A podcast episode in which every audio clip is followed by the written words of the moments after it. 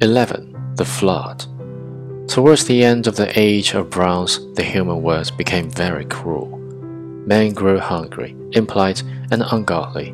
Neither writing or law was respected any longer, and the rule of hospitality was forgotten. Dressed up in human form, Zeus visited Arcadia and Thessaly, and disliked the deadly wrongs of men. He decided to clear the earth of them all.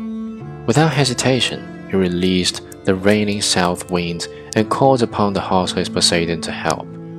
Soon the whole world sank in a vast ocean, and the entire human race disappeared in the unheard of flood, all but two poor Thessalians. These were an old childless couple, kind and faithful, and contented with life. The man was called Deucalion, and his wife Pyrrha, son of Prometheus.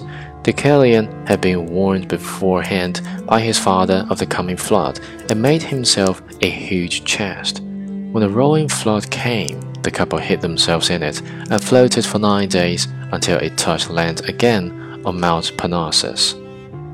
The once active world presented a frightening sight. It was all death and ruin. Feeling lonely and unsafe, the old couple prayed to the gods for help. A sage instructed them to cast the bones of their mother about.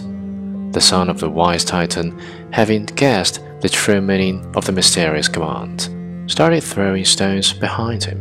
A miracle occurred. The stone that the man cast became man.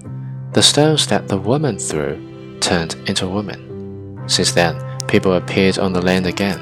The heroic age had begun.